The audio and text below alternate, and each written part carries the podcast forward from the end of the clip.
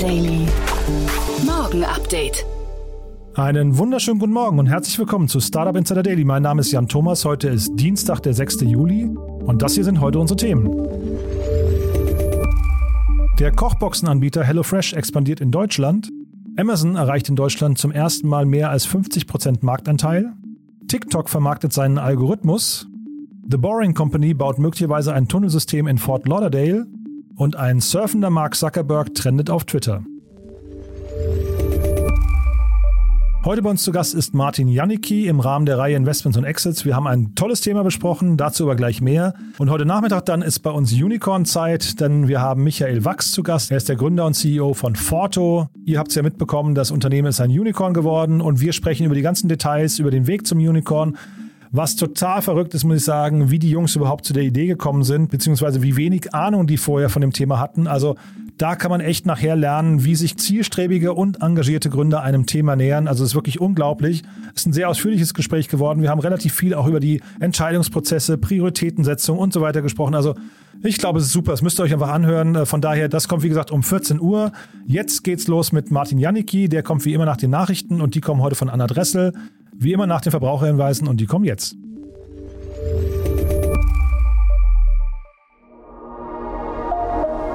Werbung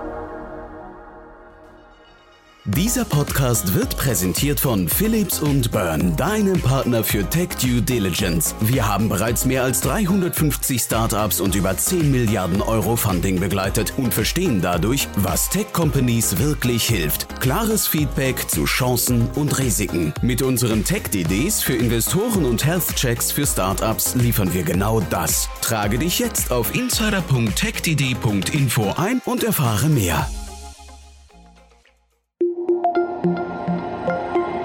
Die Werbung. Und jetzt geht es weiter mit Startup Insider Daily. Nachrichten. HelloFresh errichtet zweite deutsche Produktionsstätte. Um dem steigenden Bedarf nachzukommen, kündigt der Kochbox-Versender HelloFresh eine neue Produktionsstätte an. Diese soll in Barleben bei Magdeburg entstehen, Ende 2022 eröffnen und durch Automatisierungstechnik und moderne Produktionslinien unterstützt werden. Mit insgesamt 35.000 Quadratmetern soll es die größte Produktionsstätte außerhalb der USA werden. HelloFresh hatte im ersten Quartal 2021 nach eigenen Angaben 239 Millionen Mahlzeiten ausgeliefert und hatte vor allem in Deutschland und auch in Österreich zuletzt ein starkes Kundenwachstum verzeichnet. Weltweit zählt das Unternehmen inzwischen rund 7,3 Millionen aktive Kundinnen und Kunden. Ein kleiner Wollhandel in Heilbronn. Das Geschäft hat zu kämpfen, weil immer weniger Kunden kommen. Wir wissen es auch nicht ganz genau, an was es manchmal liegt. Liegt es jetzt einfach daran, weil wir ja auch schon so lange im Geschäft sind, dass die Leute einfach älter geworden sind. Das heißt, wir müssen unterwegs sein, um jüngere Kundschaft ranzubringen. Demnächst soll ihre Wolle auch online erhältlich sein. Die Zukunft des Handels liegt im Netz. Gut zwei Drittel aller Deutschen shoppen online. Ob bequem vom Sofa aus oder unterwegs per Handy. Auf Platz 1 Amazon. Amazon erstmals mit 50 Prozent Marktanteil in Deutschland. Einer neuen Studie des Institut für Handelsforschung Köln, IFH zufolge, liegt der Anteil des E-Commerce-Riesen Amazon am deutschen Onlinehandel erstmals bei über 50 Prozent, genauer bei 53 Prozent. In der Studie wurden Amazon-Kaufhistorien ausgewertet und mehr als 6000 Internetnutzer von Juli 2020 bis März 2021 online befragt. Insgesamt legten Online-Käufe im Pandemiejahr 2020 bekanntermaßen zu, wobei vor allem die Bequemlichkeit der größte Treiber gewesen sei, so die IFH-Expertin Dr. Eva Stüber.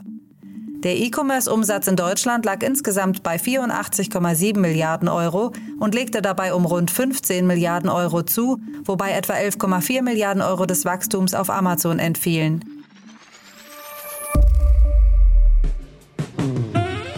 Dating-App OkCupid nun auch auf Deutsch und mit Genderherz. Das beliebte Dating-Netzwerk OkCupid gibt es erstmals in einem EU-Land in der eigenen Landessprache und wird künftig auch auf Deutsch verfügbar sein. Zudem wird das Genderherz eingeführt, das auch im Mittelpunkt einer Werbekampagne in deutschen Städten stehen wird.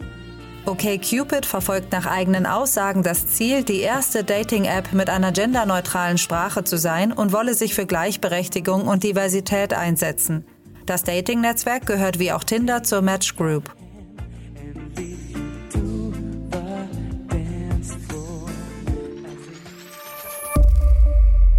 That's right. So the South China Morning Post reporting that ByteDance, which of course is the Beijing-based operator and holding company, parent company of TikTok, the app, is telling the US that it won't sell TikTok's algorithm, which is a bit like saying you'll sell the car but not the engine. Uh, the source code won't be handed over, essentially, is what the SCMP is reporting. However, uh, they of course have a team uh, of technology experts in the US, and that team would be free to develop a new algorithm. Uh, ByteDance, we know, is in talks still with Oracle and Microsoft. They're the leading contenders for a potential purchase of the app. TikTok-Algorithmus steht zum Verkauf. ByteDance, die Muttergesellschaft der Entertainment-App TikTok, hat begonnen, den ausgefeilten und für seine hohe Nutzerbindung bekannten Algorithmus der App separat zu vermarkten. Wie die Financial Times berichtet, hat ByteDance hierzu kürzlich einen neuen Geschäftsbereich namens Byte Plus gegründet. Dieser werde neben dem Algorithmus auch AR-Effekte, Übersetzungsfeatures sowie Tools zur Datenanalyse vermarkten. Dabei soll der Empfehlungsalgorithmus für Dritt-Apps personalisierbar sein. Auch wenn es bereits erste Kunden von Byte Plus zu geben scheint, wollte sich ByteDance zu den Entwicklungen nicht äußern. Here comes the money. Go. Money talk. Here comes the money. Money, money, money. dollar, dollar. App-Ausgaben. 7 Milliarden mehr Umsatz. Rund zwölf Jahre nach Eröffnung des Apple App Stores meldet die Mobilbranche im zweiten Quartal 2021 einen Anstieg der Verbraucherausgaben auf 1,7 Milliarden Dollar pro Woche, was einem Plus von 35 Prozent gegenüber dem Jahr 2019 entspricht. Mit insgesamt 34 Milliarden US-Dollar Umsatz stieg der Gesamtumsatz um 7 Milliarden US-Dollar im Vergleich zum Vorjahr, wobei die Segmente Social Media, Messaging und Videostreaming dominierten. Hier konnte die Entertainment-App TikTok ihre Spitzenposition verteidigen, sowohl bei den Downloadzahlen als auch bei den Verbraucherausgaben. Auch im weltweiten Games-Markt blieben die durchschnittlichen Downloads pro Woche im zweiten Quartal 2021 bei rund einer Milliarde und damit im fünften Quartal in Folge auf Höchstwert. Hier liegt weiterhin Roblox auf Platz 1. Überraschen konnte das japanische Spiel Uma Museum Pretty Derby, das um 24 Plätze auf Platz 2 gestiegen ist. Mögliches Tunnelsystem Boring Company in Fort Lauderdale. Das Tunnelbauunternehmen Boring Company von Elon Musk könnte ein unterirdisches Transitsystem in Fort Lauderdale, Florida errichten. Das gab der Bürgermeister der Stadt, Dean Trentalis, in einem Tweet bekannt. Man sei von Musks Tesla in a Tunnel Konzept fasziniert. Das auf den Projektnamen Las Olas Loop getaufte Tunnelsystem könnte die Innenstadt von Fort Lauderdale mit dem Strand verbinden und so einen Zitat innovativen und beispiellosen Ansatz zur Bewältigung von Verkehrsstaus und Transitbedürfnissen bieten. Weitere Details zum Projekt wie beispielsweise die Länge des Tunnels und die Gesamtkosten sind noch unbekannt. Ebenso, ob es überhaupt zur Umsetzung kommen wird. Tabula vollzieht Börsengang. Der Native Advertising Anbieter Tabula wird seit dem 30. Juni offiziell unter dem Symbol TBLA an der New Yorker Nasdaq-Börse gehandelt. Das Unternehmen hat seinen Börsengang erfolgreich im Rahmen eines SPECs, also einer Fusion mit einem Mantelunternehmen, vollzogen. Der Aktienkurs pendelt sich aktuell zwischen 10 und 11 US-Dollar ein. Tabula wurde 2007 in Israel gegründet und bezeichnet sich selbst als Discovery-Plattform. Tabulas Börsendebüt kommt nach einem erfolgreichen ersten Quartal 2021, in dem das Unternehmen einen Umsatz von weit über 300 Millionen US-Dollar und einen Nettogewinn von 18,6 Millionen US-Dollar vermelden konnte. Daily Fun Fact: Mark Zuckerberg liefert Meme-Steilvorlage. Facebook-Gründer Mark Zuckerberg hat sich zum Nationalfeiertag der USA am 4. Juli eine eher eigenwillige Inszenierung einfallen lassen. Auf seinem Instagram-Account postete der 37-Jährige ein Video mit der Unterschrift Happy July 4th. Dabei sieht man ihn etwas mehr als eine Minute lang auf einem elektrobetriebenen Hydrofoil-Surfbrett über einen See fahren, während er mit beiden Händen den Griff einer wehenden amerikanischen Flagge umklammert. Das Ganze vor Sonnenuntergang und dem Song Country Roads von John Denver.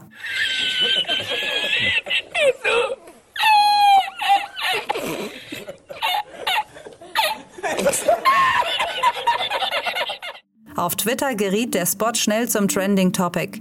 So witzelte beispielsweise Philip Lewis, Senior Editor bei der Huffington Post, jemand hat Mark Zuckerberg gesagt, er solle sich ganz normal verhalten für den 4. Juli.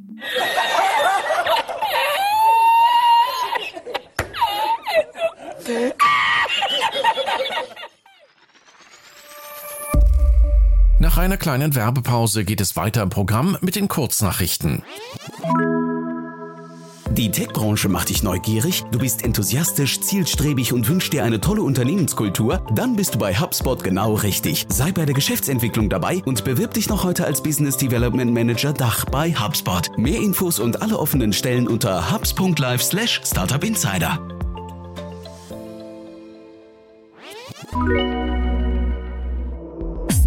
Insider. Daily. Kurznachrichten.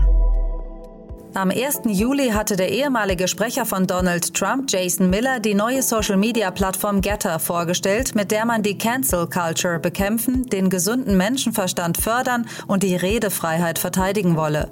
Noch am Tag des Launches wurde der Twitter-Klon bereits gehackt. One of the wettest we've ever seen from the standpoint of water. Nachdem Amazon bereits im Mai und Juni zahlreiche Marken von seiner Plattform verbannt hatte, wurde nun die noch relativ junge Zubehörmarke Kotek ebenfalls gelöscht. Auch wenn die Gründe noch unklar sind, so hatte Amazon zuvor angekündigt, gegen Bewertungsbetrug und das Einkaufen von guten Bewertungen vorgehen zu wollen. Der E-Scooter-Anbieter Tier ist in elf europäischen Städten künftig via Google Maps verfügbar. Dadurch lassen sich in der Nähe befindliche E-Scooter von Tier direkt über die Google-Karte lokalisieren. Nach Großbritannien, Japan, Kanada, den USA und Deutschland haben jetzt auch Behörden in Thailand und den Kaiman-Inseln der Kryptobörse Binance den Kampf angesagt. Thailand hat Strafanzeige gegen die Kryptobörse gestellt wegen Betrieb eines Geschäfts mit digitalen Vermögenswerten ohne Lizenz.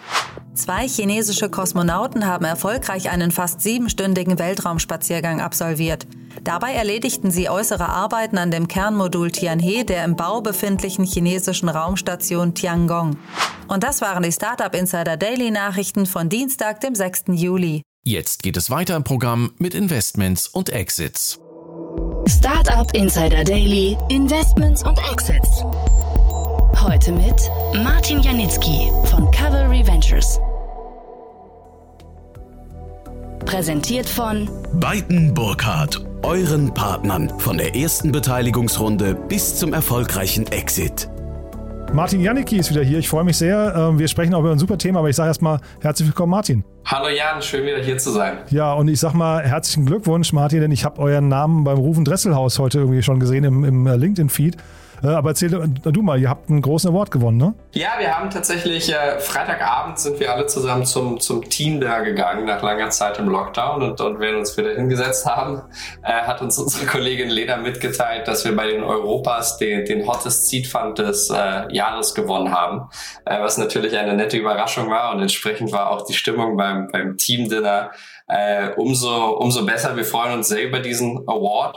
Äh, und ich möchte an dieser Stelle natürlich äh, mich, mich bei der harten Arbeit des ganzen Teams bedanken äh, und bei unseren tollen Gründern, die für, für die natürlich stellvertretend wir eigentlich nur diesen Award äh, in, in Empfang nehmen dürfen. Und ganz besonders würde ich gerne die Arbeit meiner Kollegen Lena und, und äh, Simon äh, hervor, äh, hervorheben, die wirklich einen ganz, ganz tollen Job gemacht haben. Und ähm, das wussten ja jetzt wahrscheinlich äh, Mike Butcher von den äh, Europas, wussten es wahrscheinlich jetzt nicht mit, wer da jetzt einen tollen Job gemacht hat. Was war denn so die Laudatio? Oder gab es eine Laudatio oder äh, bekommt man dann einfach nur den Award? Ich, ich kenne die Veranstaltung zu wenig. Ja, das war tatsächlich relativ kurz und knapp. Äh, man kriegt einen, meinen Zoom-Link ähm, okay. und dann wird gesagt, man wird ausgesucht. Also die, der, der Vorentscheid findet mit einem äh, quasi Public Voting statt und dann diejenigen äh, Finalisten werden dann äh, einer Jury vorgestellt und die Jury wählt dann aus, welche Kriterien genau dahinter stehen, äh, weiß ich ehrlich gesagt auch nicht. Ja. Ja, aber wie gesagt, Mike Butcher ist kein Unbekannter. Das wird schon so ein bisschen zumindest Hand und Fuß haben. Von daher, also erstmal herzlichen Glückwunsch dazu.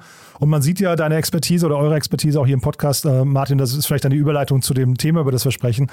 Äh, das macht ja immer wieder großen Spaß, darüber zu sprechen. Äh, wir sprechen über eine interessante Fusion, ne? Ja, genau. Äh, und zwar habe ich heute wieder mal ein, ein deutsches Fintech-Thema mitgebracht, eher aus, aus ja, dem Bereich Scale-Up oder fast schon Unicorn. Und zwar, ich dachte, wir behandeln zusammen mal die Fusion von Raisin und Deposit Solutions. Äh, das Ganze zusammen wird äh, Raisin DS heißen. Ähm, was machen beide Unternehmen? Beides sind, sind Fintechs und eigentlich sogenannte Zinsportale. Das heißt, sie bauen ja Open Banking Plattformen, die überwiegend Fest- und Tagesgeldkonten äh, vermitteln. Wir haben, jeder wird das wissen, auf dem, äh, auf dem normalen Tages- oder Girokonto oder Festgeldkonto kriegt man wenig Zins, teilweise Negativzins. Gleichzeitig gibt es eine ähm, europäische Einlagensicherung. Es gibt immer wieder mal kleinere Finanzinstitute, die dann doch einen besseren Zinssatz anbieten. Äh, und Raisin und Deposit Solutions haben es sich zur Aufgabe gemacht, es eben möglichst einfach zu machen, diese Einlagen zu den Banken zu bewegen, wo man den besten Zinssatz erzielen kann. Das Ganze ist, wie gesagt, äh, staatlich von der Einlagensicherung ähm, abgesichert bis zu, ich glaube, Beträgen von 100.000 Euro pro Konto für Privatpersonen. Das ganze Modell ist in letzter Zeit ein klein wenig in Verruf geraten. äh, natürlich, weil es irgendwo Arbitrage ist auf Kosten einer fremden Garantie. Insbesondere natürlich, äh, im, wenn in den, insbesondere natürlich in Bezug auf, auf die Pleite der Greensill Bank, die vor wenigen Monaten ähm, leider Negativschlagzeilen gemacht hat. Auch hier sind anscheinend Gelder von, von, von Kunden oder von Anlegern dieser Plattform äh, hingeflossen. Diese haben natürlich keinen Schaden genommen, aber man fragt sich natürlich, ähm, ja, ob, ob, der, der, ob hier nicht äh, Profit auf anderer Leute Kosten gemacht wird. Ich glaube, in dem Zusammenhang, Greensill, du hast es gerade angesprochen, da waren auch diese 100.000 Euro jetzt mehrfach in der Debatte und ich glaube, deswegen äh, fordert man zumindest seitens der Politik eine stärkere Regulierung von diesen Zinsplattformen. Ne? Äh, ist das nach vorne raus ein Problem für dieses Geschäftsmodell? Ich glaube, da muss man schauen. Es ist, ich, ich habe jetzt kurz mal überschlagen anhand der, der ähm, äh, anhand der Zahlen, die ich gefunden konnte in den Pressemitteilungen des Market Sizes. Also es ist anscheinend so, dass äh, die, die zusammengeführte Einheit aus, aus Raisin Deposit Solutions, also Raisin DS im Verbund, haben sie knapp äh, 0, also ein Tausendstel des, äh, der, der Einlagen, der europäischen Einlagen, Festgeldeinlagen laufen über diese beiden Plattformen. Ja, das heißt, wir sind noch ein gutes Stück davon entfernt, bevor dieses Modell signifikante, sage ich mal, Skaleneffekte erreicht oder groß genug wird, als dass Politiker darauf aufmerksam werden. Gleichzeitig, wenn man das umgekehrt betrachtet, äh, ist es so, dass Politiker sehr, sehr schwierig haben werden, eine Lösung anzugreifen, die es schafft, gegebenenfalls Anleger von Negativzins zu bewahren. Und wenn es zu einem systemischen Problem wird, dann wird eben das hier nur ein Auswuchs sein und, und die Wurzel des Problems ist deutlich tiefgreifender und weitreichender über eben solche Plattformen wie, wie Raisin DS hinaus. Also ich würde das hier nicht als, als Regulatory Risk oder als quasi ja Free, Freeboarding äh, bezeichnen. Und das aber, also vielleicht müssen wir nochmal ein bisschen in die Modelle einsteigen. Was könnte denn so die Idee hinter dieser, äh, also 1 plus 1 gleich mehr als 2 sein? Also warum fängt man an, hier eine Fusion überhaupt anzustreben und wartet nicht drauf, äh, wie das jetzt zum Beispiel in dem ganzen Quick-Commerce-Bereich so ist, dass man erstmal guckt, wer hat die stärkeren Marktanteile und übernimmt dann vielleicht den anderen? Klar, natürlich. Lass mich vielleicht zwei Schritte zurückgehen und, und die beiden Unternehmen äh, ein bisschen, bisschen ja, detaillierter einzeln vorstellen. Ähm, Raisin ist, ist eben das Fintech-Zinsportal aus, aus Berlin. Ähm, die haben im Vergleich zu Deposit Solutions eher einen B2C-Fokus. Das heißt, sie, sie treten in Deutschland insbesondere über die Marke Weltsparen auf und versuchen den Kunden direkt über die eigene Webseite reinzuholen und an sich zu, zu binden. Ähm, das Unternehmen hat über die, die, die Lebensdauer äh, knapp 200 Millionen Dollar an Kapital aufgenommen. Hier wirklich von extrem namhaften äh, Investoren wie, wie Index, Ribbit, Thrive und, und Goldman Sachs und war bei der letzten Runde, die vor etwas über zwei Jahren stattgefunden hat, bei etwa 670 Millionen Euro bewertet. Liest man, das, das heißt, wenn sich das Unternehmen halbwegs gesund entwickelt hat, müsste Raisin alleine schon heute ein, ein Unicorn sein. Ähm, auf der anderen Seite haben wir Deposit Solutions aus äh, Hamburg ähnlich alt, fast identischen Betrag geraced, also auch knapp 200 Millionen Dollar. Äh, auch sehr reputable Investoren dahinter, Headline, also ehemals E-Ventures genannt, Vitruvian und die Deutsche Bank. Äh, Deposit Solutions hat eher einen B2B-Fokus. Das heißt, sie haben hier eher Banken an ihre Plattform herangeflanscht und ihnen dann geholfen, eben diese Festgeldprodukte zu vertreiben. Das heißt, man könnte zum Beispiel bei der Deutschen Bank äh, ein, ein Festgeldprodukt von Deposit Solutions äh, kaufen. Aber auch Deposit Solutions hat 2017 Savedo gekauft und drang immer stärker ins B2C-Geschäft äh, mit der Marke Zinspilot. Ähm, wie sehen jetzt diese beiden Unternehmen zusammen aus? Also sie haben knapp 500 Mitarbeiter im Verbund, 550.000 Kunden in 30 Ländern, haben beide zuletzt eine Expansion in den USA angestrebt, was anscheinend nicht sehr stark gelaufen ist. Äh, verbunden mit den Plattformen sind etwa 400 Banken und es sind äh, 20 Milliarden Assets under Management, wie ich schon vorhin meinte. Also es ist knapp ein Tausendstel des, des europäischen Marktes ist penetriert. Und wenn man jetzt überlegt, dass sie ja als Broker 0,2 bis 0,3 Prozent bekommen auf eben diese 20 Milliarden Assets under Management, dann machen sie um die 50 Millionen Umsatz im Jahr. Und da ist definitiv noch, noch, noch gut Luft nach oben. Jetzt deine große Frage, also wieso sollten eins und eins mehr machen? Ich glaube, äh, das ist definitiv ein klassisches Plattformmodell. Das heißt, äh, in, in, in erster Linie hat man, hat man Netzwerkeffekte. Je mehr Banken man hat, umso stärker ist das Angebot. Man kann umso besser mit weiteren Banken ähm, verhandeln und stärkere Konditionen anbieten.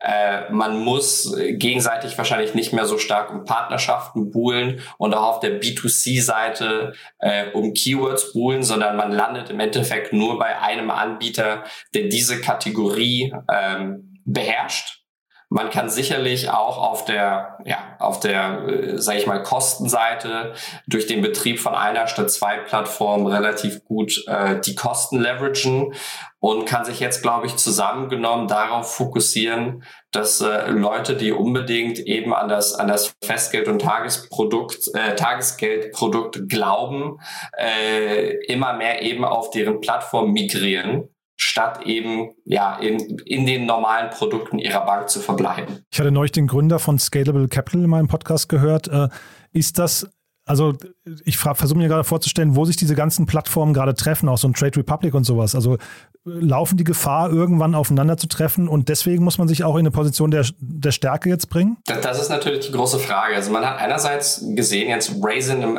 alleine genommen im Vergleich zu Deposit Solutions, hat ja bereits Cross-Selling betrieben, beispielsweise in Richtung ETF-Produkte, was natürlich Sinn macht, wenn sie eher einen B2C-Fokus haben, ist das genau der Vorteil. Wenn man die Marke kontrolliert, kontrolliert man die Kundenbeziehung und kann dem Kunden auch andere Sachen anbieten. Ähm, Früher oder später werden sich sicherlich Trade Republic, Scalable Capital, Raisin DS und auch ein N26 ein Stück weit auf den Beinen herumtreten. Ich glaube, man vergisst aber, wie groß eine Deutsche Bank, wie groß eine Sparkasse äh, und Co. noch sind an, an Kundenbeziehungen. Ähm, und hier ist es, glaube ich, in erster Linie geht es darum, dass man versucht, eben das, ja, eigentlich das, das, das alte klassische Sparbuch abzulösen und äh, Leute dazu bekommt, das Thema Sparen deutlich aktiver anzugehen, als das bis jetzt der Fall ist. Ja, ich glaube, auch hier spielt, spielt das Thema, äh, wie wir heute quasi, wie junge Leute heute anfangen zu arbeiten und dass man gegebenenfalls nicht mehr für, für eine ganze Karriere oder für Jahrzehnte an einen Arbeitgeber gebunden ist und dort starke Pensionsansprüche hat, ähm, wird das alles deutlich mehr in eine Selbstverwaltung gehen. Und ich glaube, hier wird, wird erst einmal noch für viele, viele Jahre ein Kampf alt gegen neu stattfinden, bevor es einen Verdrängungskampf gibt zwischen, zwischen den Neuen. Ja, aber es ist natürlich wirklich super, super interessant zu, äh, zu sehen, wenn man das wirklich mal sehr weit nach vorne extrapoliert ist, inwiefern auf einer Seite ein, ein ja, in erster Linie auf Festgeldkonten basiertes Fintech antritt gegen ein Trade Republic, was ja die komplette Antithese ist, äh, eben mit dem, mit dem ja aktiv selbst gemanagten Aktien- und, und, und ETF-Portfolio, äh, was ja deutlich mehr renditeorientiert ist. Jetzt, äh, wir wissen natürlich über die Bewertung und so weiter gar nichts. Ne? Das wäre jetzt reines Mutmaßen. Ähm, aber was ich gerade sehr spannend finde, der, der Trend, wir sehen relativ viele MA-Transaktionen, gerade ist mein Eindruck bei, bei Startups. Jetzt Merger sieht man relativ selten, glaube ich. Was würdest du denn, vielleicht hast du da schon Erfahrung, wie, wie läuft so ein Merger ab? Wie nähert man sich da überhaupt an? Nun, aus der Presse kann man entnehmen, dass die beiden Unternehmen knapp über ein Jahr miteinander gesprochen haben. Ähm, das heißt, und, und auch hier, es gibt, äh, glaube ich, weltweit keine, keine anderen wirklich sehr bekannten Unternehmen in dem Bereich. Äh, also zumindest meines Wissens nicht. Wir in Deutschland haben gleich zwei, die einen europäischen und eigentlich schon globalen Anspruch haben.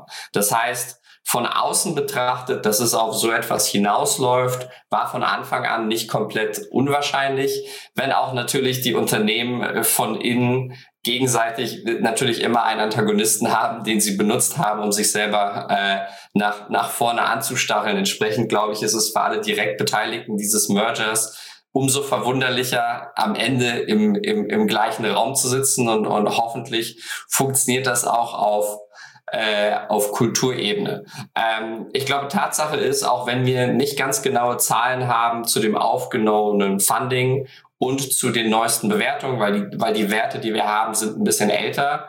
So haben wir aber ein, ein Unternehmen, was mit ja, knapp 700 Millionen bewertet war und 200 Millionen aufgenommen hat. Auf der anderen Seite, Deposit Solutions hat man gemunkelt, dass es bewertet war mit plus minus einer halben Milliarde und 200 Millionen Kapital aufgenommen hat. Also das, das, das Capital raised zu, äh, zu Valuation Ratio ist in beiden Fällen ähm, nicht außergewöhnlich gut, insbesondere im, im Fintech-Markt, äh, wo ja auf Neobanken-Ebene extrem aggressive Bewertungen gezahlt worden sind. Ähm, ich kann mir trotzdem sehr gut vorstellen, dass die dass die, äh, dass die Entity zusammen demnächst eine Finanzierungsrunde anstreben wird, diese Finanzierungsrunde auch äh, anstreben wird auf einer deutlich, deutlich höheren Bewertung als, als ein, 1 plus 1. Also ich kann mir da etwas von drei Milliarden plus vorstellen.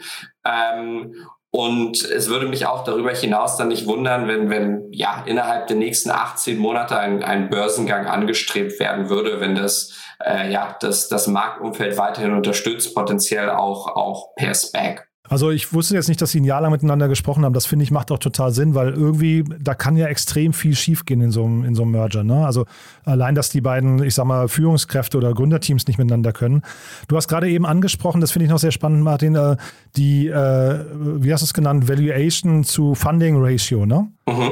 Ja, ist das so ein Wert äh, oder so, ein, so, ein, so, ein, weiß, so eine Kennziffer, auf die ihr einfach mal so ganz schnell drauf gucken könnt, immer um zu sagen, naja, eigentlich ist das ein cooles Unternehmen oder eher, eher weiß nicht, äh, B- oder C-Liga? Ja, also ich, ich glaube, bei uns im, im Seed- und Pre-Seed-Bereich ist das, ist, ist das etwas, wo, wo zu unserem Investmentzeitpunkt nicht großartig Noch nicht, Track Record ja, genau. investiert. Mhm. Aber ja, das ist, das ist eine Kennzahl, die wirklich äh, man sehr, sehr oft von, von Growth-Investoren hört, die einfach drauf schauen und davon versuchen, ein bisschen eine, eine Kapitaleffizienz des Modells abzu, abzuleiten. Ja, ich glaube auch diese Zahl als solches platt hingenommen verschleiert sehr, sehr viel. Es ist ein ganz, ganz grober Indikator. Ähm, aber ich, ich würde das auch nicht zu hoch aufhängen. Ja, weil also die Frage damit verbunden wäre, jetzt die beiden Unternehmen, über die wir gerade gesprochen haben, haben ihre letzten Runden 2019 abgeschlossen. Da war Kapital noch teurer, ne? weil du jetzt gerade eben gesagt hast, vor dem aktuellen Hintergrund äh, der aktuellen Bewertung. Aber kann man das dann überhaupt, also muss man das vielleicht auch vor dem zeitlichen äh, Verlauf dann sich auch angucken? Ich glaube, es, es wird, genau, also es wird sich jetzt eben zeigen, ich meine, wenn Sie, wenn Sie eben einen, einen großen Teil des Kapitals aufgenommen haben, vor ein bis zwei Jahren haben Sie dieses Kapital natürlich auch zwischenzeitlich zum Wachstum eingesetzt. Ja. Entsprechend glaube ich auch, wenn man jetzt hört, dass, dass eben ein, ein Razer mit knapp 700 Millionen bewertet war, ein Deposit Solutions bei 500, dass die zusammen anderthalb Milliarden wert sind, das halte ich für falsch. Also da würde ich, wie gesagt, einen Wert von eher zweieinhalb, drei Milliarden plus ansetzen. Das wird sich dann herausstellen, aber ich glaube, von einem guten Sprung ist auszugehen und, und ich halte es nicht für unwahrscheinlich, dass sie demnächst dann Geld raisen werden und, und dann werden wir ein richtiges deutsches Jahr Multicorn haben und nicht nur ein knappes Unicorn, außer es läuft ja etwas wirklich ähm, ja, schief. Ja, also sehr, sehr spannend, was da passiert. Ich versuche mal einen der beiden äh, Gründer oder äh, jetzigen CEOs mal in den Podcast zu bekommen. Ich glaube, wir haben die sogar schon angefragt, aber noch nichts, äh, noch nichts gehört. Also von daher gern der Aufruf, wenn einer der Hörerinnen und Hörer einen guten Kontakt hat, gern Bescheid sagen. Weil es eine, eine Story, die hat man so, glaube ich, in der letzten Zeit zumindest nicht gehabt in Deutschland, ne? Definitiv nicht. Und, und es ist auch eine ganz, ganz tolle Story für, für den Standpunkt Deutschland. Ja. Es ist ein, ein Fintech, wo, es sind beides Fintechs, wo, wie gesagt, es international nicht wirklich vergleichbare Firmen sind. Es sind beides Firmen mit globalen Ansprüchen und es sind beides Firmen, die mit von den besten Investoren der Welt gefundet wurden. Und ich kann mir sehr, sehr gut vorstellen, dass wir innerhalb der nächsten Jahrzehnte, ähnlich wie damals bei der PayPal-Mafia in den USA, vielleicht irgendwann eine Raisin DS-Mafia haben und, äh, und das hier das, den Fintech-Standort Deutschland äh, deutlich nach vorne bringt. Also das, das würde ich mir äh, sehr, sehr stark wünschen und, und ich drücke äh, dem, dem neuen Unternehmen äh, wirklich ganz stark die Daumen. Okay, aber das heißt dann abschließend, Martin, du siehst das eher als einen als einen äh, Move der, der Stärke und nicht aus einer Schwäche agierend. Ich sehe es als einen Move, der Sinn macht und ich, ich sehe es als, als einen Move, der wirklich eine ein deutlich stärkeres Unternehmen hervorbringen kann. Also ich, ich, ich, ich glaube oder ich, ich kaufe sehr gut den Gedanken hier ab, dass eins und eins mehr als zwei ergibt. Und äh, wir brauchen in Deutschland große, große Fintechs und hoffentlich auch, auch etwas, was auf IPO-Kurs ist. Und ich, ich glaube eben Raisin DS ist dafür ein, ein relativ heißer Kandidat innerhalb der nächsten ein bis zwei Jahre. Lass uns doch mal die Brücke zum Anfang schlagen. Wer, wer möchte denn Teil eures oder wer darf denn Teil eures Portfolios werden von, äh, von äh, was war der hottest Seed äh, Venture Fonds Europas, ne? Äh, ja, genau. Also wir, wir suchen selbst im Sommerloch, während alle anderen äh, VCs Urlaub machen, äh, sind wir immer noch auf der Suche nach der nächsten äh, Superfirma. Das heißt, wenn ihr gründet, wenn ihr das, wenn ihr noch keinen institutionellen Investor habt oder erst einen habt, ähm, schickt uns gerne euer Pitch Deck. Wir investieren relativ agnostisch in B2B und B2C-Modelle.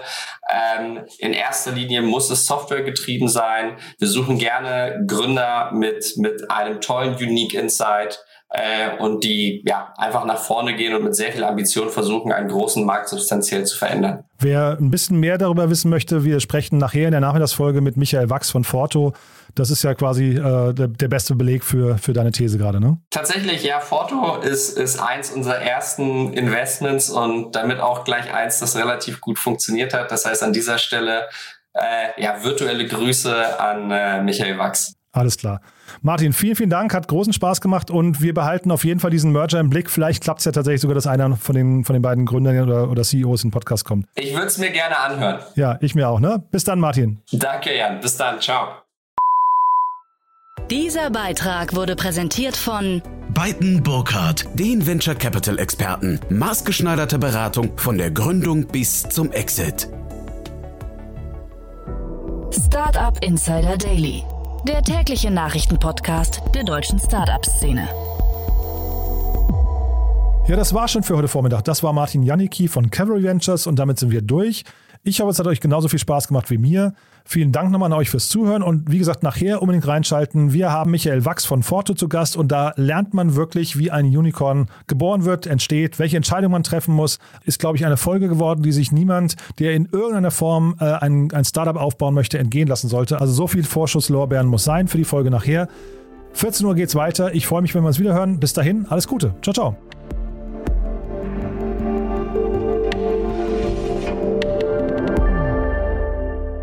Diese Folge wurde präsentiert von Philips und Burn, deinem Partner für Tech-DDs und Startup Health Checks. Jetzt auf insider.techdd.info eintragen und mehr erfahren.